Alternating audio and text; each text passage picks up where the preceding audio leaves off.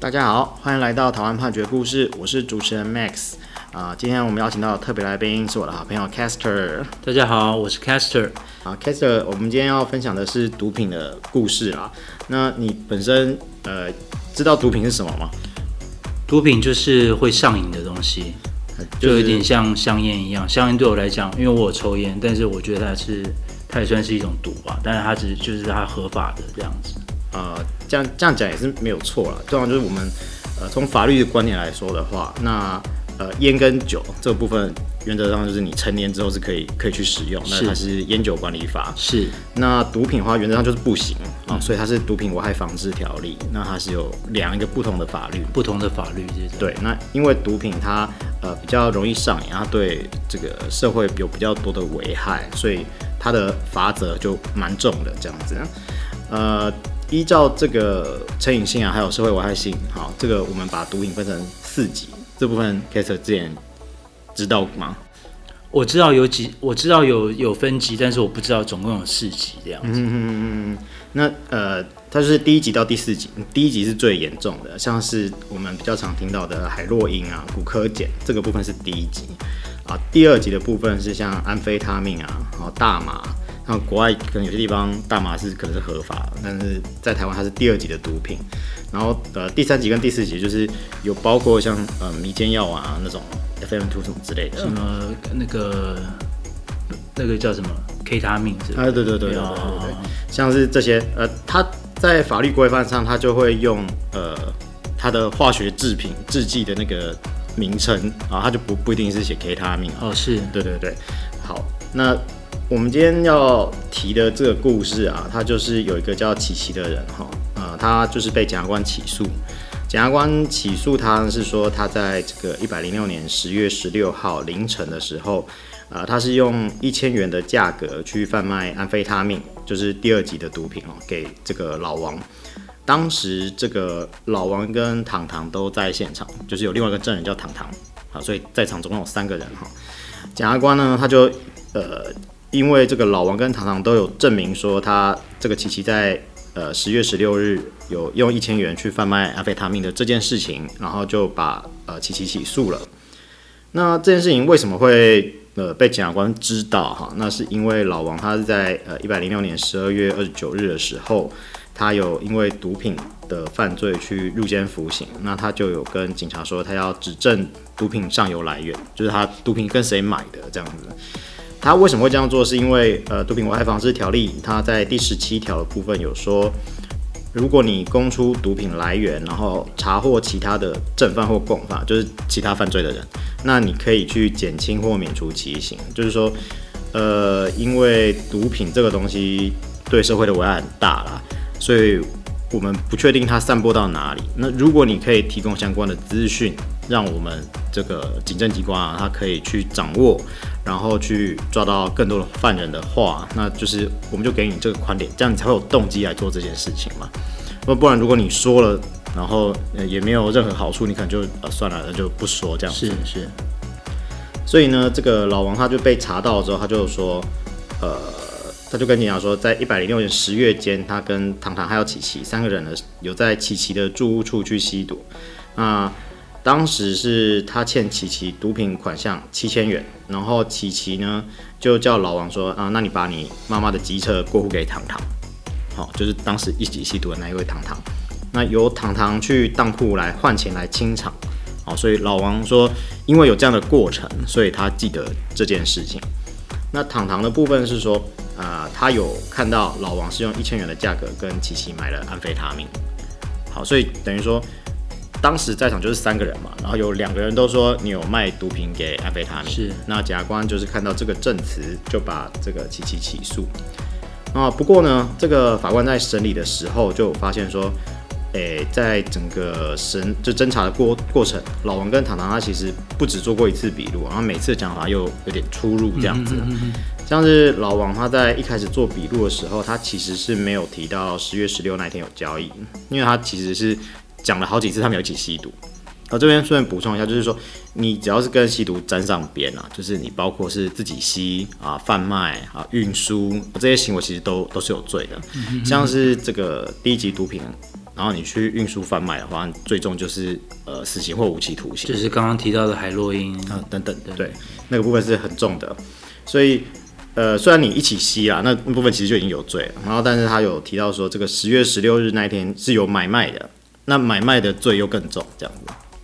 这样 case 可以了解哈，可以了解。OK，好，那呃老王他是到第三次做笔录的时候才说那一天就是十月十六那一天是用一千元的价格去购买，然后但是老王他在第四次做笔录的时候又又说呃他忘记十月十六号那一天他是付现金还是十二账。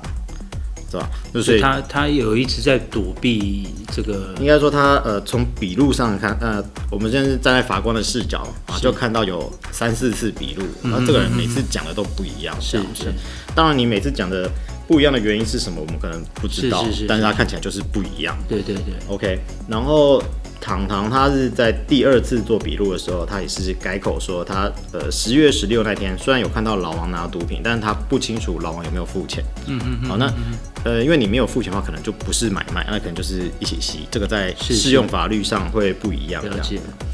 那呃法官主要是认为说，呃有两个证人没错，可是你们两个人证人就是经常反复啊，那我没办法用这样的证据就把琪琪来定罪啊。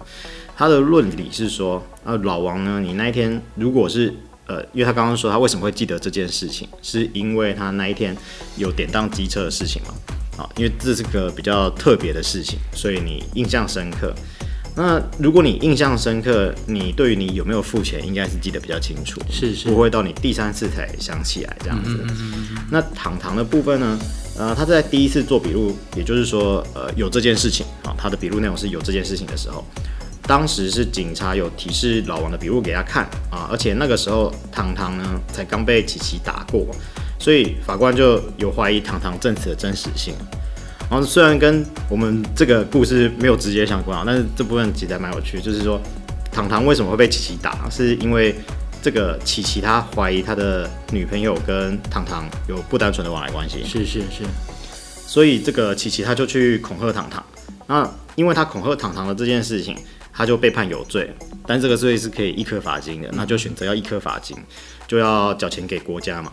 那琪琪就他就叫糖糖出一半的钱，就就其微妙就是说，呃，在这个案子里面，琪琪是加害人，然后糖糖是被害人，然后加害人你被判刑了之后，你叫呃你的被害人出一半的钱，出一颗罚金一半的 钱，对对对对对，然后但是糖糖没有钱，所以他要被琪琪打，对，就。呃，有这样的状况，然后呃，糖糖呢，就是在当时就是因为这件事情被琪琪打，然后才作证说，哎，对，当时琪琪有卖安非他命的这件事情。是是是。然后法官呢，他就说，呃，因为你刚被打过，我没有办法排除说你可能是，就是呃，法官这边这这边没有写的很清楚啦，但是推测上他可能是认为说，因为你刚被打过，所以你挟怨报复这种可能性是有的，这样。嗯嗯嗯嗯那判决他里面就写说，这个糖糖跟琪琪他们互相之间的往来啊，相当的复杂，然后他们的相处方式是没有办法用正常人的方式去理解哈，就是客观上说，这个琪琪对糖糖常常有一些侵害的行为，但是呃，糖糖还是跟琪琪很好，没有去梳理他这样子，所以法官呢，最后他就是不采这个糖糖跟老王在这边的证词，那最后他就是判琪琪无罪这样子。嗯嗯嗯嗯，好，那我们刚刚有提到说，诶、欸，只要你跟毒品有沾到边，其实你应该就是有罪。对对对对对，对。然后，所以我们这边看到无罪的毒品，呃，无罪的判决，我们大家都会应该是蛮惊讶，我自己是蛮惊讶的。是这样。不过，呃，我我我在、呃，就是因为他被判无罪，他是因为说，因为他。呃，被打过，所以可能会有，有呃有一部分，因为他有刚刚提到嘛，他有两个证人的证词，那其实也就只有这两个证词可以当证据。嗯哼哼。那法官他就是分别就这两个证词，他为什么呃去怀疑他，觉得说这个证词可能不可信哦，他有做我刚刚提到的这些论理。那基于刚才的论理，他说呃没有这两个证词，我就把它排除掉了。那就没有证据可以证明说琪琪在当天有卖毒品的这件事。OK，嗯哼，好，但是呃，琪琪他其实还是有因为就是这件事情，还有周边的别的事情啊，他其实呃是有被判到八年半的状况这样子。不过这个案子是还没有确定，所以呃个别的案件，也许你可能是无罪的，还是有可能是因为证据上原因无罪啊。但是其实你只要碰到了，包括像这一次，就算他只是如果他起诉的是吸食，那也一定还是有罪的。罪，对，那只是说他今天起诉的是买卖，嗯、所以才会得到无罪的判决。哦，了解。对，所以这个部分大家可能要。区分一下，有时候就是呃，你你被起诉了什么罪名？是是是，你的证据到哪里？嗯哼，但不代表你最终就没事。嗯、这个这是我们通常白话讲就是没事，可是、嗯、呃，不代表说你你完全的没事，你可能别的地方还是会有事，这是法律的规范这样子。那 Kester 目前听到这边，呃，有有没有什么想法？就是说，嗯、呃，他因为是因为。是因为贩呃贩卖毒品被起诉，而不是因为吸食毒品被起诉。对对对，所以因为刚刚呃 Max 讲这个这个过程之后，就变成说，呃，他们都是他们都是就就变成是无罪的这样子。呃，在这边哦，我们要提到的是说。这个案子里面的被告其实只有琪琪，嗯哼，那不包括老王跟唐唐，嗯哼，对，然后他们吸食毒品的等于是另外处理了，就是在别的案件。是哦，了解了解了解。好，那我我们呃可以提一下，就是说大家有时候都会听到谁在国外有吸大麻干嘛之类的，然后但是不管国外呃对于哪一些毒品，它可能有合法，或是甚至美国每个州可能有不一样的规定。台湾就是你就是回到台湾的毒品危害防治条例，嗯、那就算是外国人在台湾，其实也是要遵守这样的规范，因为这个是啊、呃、保障台湾的社会风俗这样子。嗯嗯，就是属地属地主义。对对对对对，对。然后呃，通常我们进出海关的时候，也都会特别呃，就以前常听到啦，就是说。不要随便帮人家带东西嘛，人家说啊，帮我拿一下干嘛？对对。然后你可能等一下，缉毒员过来闻一闻，你就变成被告。是。等到时候你说，哎，那是刚才某个人拿给我的，啊，可是那个人呢？哦，对。你又没有记得他的长相、联络方式什么的，那是不是就是你拿的？嗯哼。那其实，因为你只要运输，你就有罪啊。甚至你不知道你运输的是第几级毒品，其实你都还是有罪啊。是是是。对对对。所以这个部分是千万要小心避免的。嗯嗯嗯嗯嗯。那那比如说在机场有人托我带东西，嗯，那如果说比如说真的不知道人的话，不知道这样子的呃要小心防范这样的事情的人的话，那是不是可以请海关那边调监视器，或是你是说如果真的还是不小心对帮人家拿了，对对对对对，对，呃，我我们从证据的角度来看啊，你调。监视器画面可以看到有某个人嘛，把某个东西给你，是是是，对不对？是。那可是我们没办法证明说你们两个本来不认识啊。对对对对对啊！所以其实不管怎样，就是会有这样的风险在，所以我们都建议大家不要做这种帮帮人家这种忙。对对对对，因为这个其实只是让你增加不必要的风险。他如果真的有有什么帮忙的需求，请他洽询正规的协助的管道、服务台等等的，那不需要找到你。是是是是。因为我也看过一个朋友传给我的一个影片，好像是在泰国还是哪里，然后他把毒品缝在一本书里面，嗯嗯嗯嗯，然后他就就那个影片就在看说海关怎么拆解那本书这样子，嗯嗯对，就一个一个粘在那个书的那个呃页首那边这样子，等于就是他们要要呃出关入关的话，其实都会有很多的小撇步等等，对啊，但是。之前也有听过，就是呃把毒品缝在自己身体里面，或者吞进去干嘛这样，然后后来就破掉了。那破掉了之后，人就挂了。哦，所以其实大家要注意，毒品，我们今天呃反对毒品绝对不是因为法律规定，而是这个东西对你的身体有害。是，对，所以大家要就是毒品就是不要碰。嗯嗯嗯，对。好，那我们今天分享的故事是台湾台南地方法院一百零八年度诉字第一百二十号刑事判决。啊，还有他的二审是台湾高等法院台南分院一百年度呃一百零八年度上诉字第一零九四号刑事判决。我们啊、呃、已经有成立脸书社团，每个礼拜一会更新，欢迎大家有意见可以回馈给我们，或是告诉我们你们想要听的主题。谢谢大家，谢谢大家，拜拜。